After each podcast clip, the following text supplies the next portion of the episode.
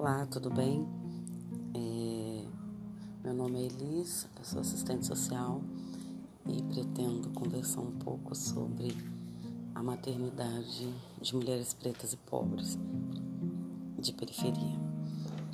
É, tem uma parte que é importante que eu sou mãe solo desde a gestação então, tudo isso interfere na criação da minha criança.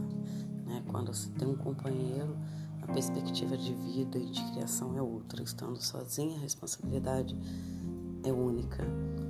E a partir daí, eu vou fazer alguns relatos sobre a minha maternidade, a vida em comum e tentar expor um pouco como é complicado ser mãe nos dias atuais.